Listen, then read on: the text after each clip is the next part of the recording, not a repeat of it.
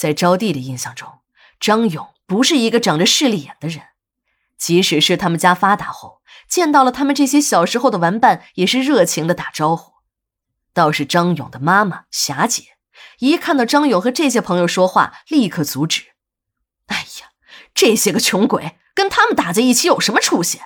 人呐，要有自己的朋友圈子，有什么样的朋友圈子，就能成就什么样的事业。说完这些，霞姐还要对张勇的这些矿工朋友们怒目相视。这样多次下来，张勇的朋友们也长了记性，再也不主动和他打招呼了。即便是张勇主动，别人也怕招来不必要的麻烦，也总是匆匆应付几句了事。后来，张勇娶了别的女人，招娣就更误会了，便认为张勇的人品和他老子张百万也没有什么区别。都是那种良心坏透了的小人，少女那种朦朦胧胧的爱，也变成了实实在在的恨。现在自己的父母又惨死在了张百万的手里，一切的仇恨在这一瞬间爆发了。招娣看着站在自己面前装傻充愣的张勇，牙齿咬得吱吱作响，恨不得冲上去把这仇人的儿子撕成碎片。招娣看张勇还没有要离开自己家的意思，顺手抓起了桌子上的水杯、暖水瓶等杂物，一齐向着这男人劈头盖脸的砸去。张勇一看这个阵势，知道两家的仇恨太深，不是他一句话两句话就能说清楚的。再不走，还指不定会发生什么事儿呢，便拉开门落荒而逃了。父母死后，连续发生的事情让招娣很意外。他还以为是太阳从西边出来了，一是应该收回的工房却迟迟没有收回，二是厂子工会的领导还给他们家送来了一笔抚恤金。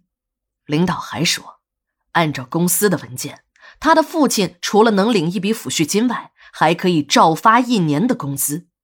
三是领导竟然还主动要给自己安排工作。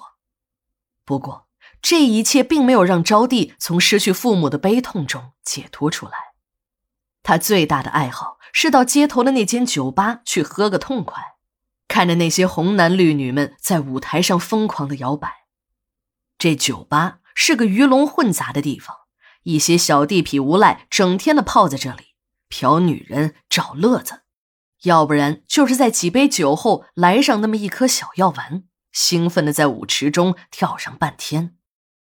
招娣来这种地方，连他自己都感到意外。他从小到大接受的都是传统教育，他一直认为来这个地方的人都不会是什么正经人。可当他一想，父母做了一辈子正经人，干了一辈子矿工，到头来又是什么下场？那些个坏人，所谓的不是正经人，一个活得比一个滋润。这就是好人不长寿，坏人活不够啊！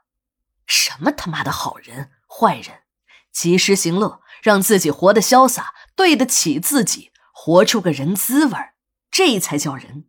先把人的滋味活出来，再去研究是当好人还是坏人吧。当招娣抱定了这种混日子的态度后，便每天都穿行于这些娱乐场所，酒量也一天天的增大，每次都是不醉不归。招娣人长得漂亮，尤其是在酒吧里。站的那些八女之间，犹如鹤立鸡群，从相貌到气质均压倒了那些风月女子。在这种情况下，招风那是一定的了。可让招娣奇怪的是，每次有小混混上来要泡她，都是还没说上几句话，有的甚至还没来得及张嘴，便讪讪的离开了。以至于到后来，那些小地痞们见了他，都非常客气的点头打招呼。把自己当成老大似的来尊重，他非常纳闷，便拉住一个小混混问：“这到底是怎么一回事？”那小混混指了指酒吧角落里坐着的一个人说：“周大姐，你是坤哥的马子，我们怎么敢放肆啊？坤哥有话，谁要是打你的主意，就把谁扔进矿坑里。”正当招娣还想仔细的问一下，这个坤哥究竟是哪路神仙时，那小混混便慌慌张张的离开了。招娣往角落里望了一眼，一个西装革履的中年男人正在向那小混混怒目而视。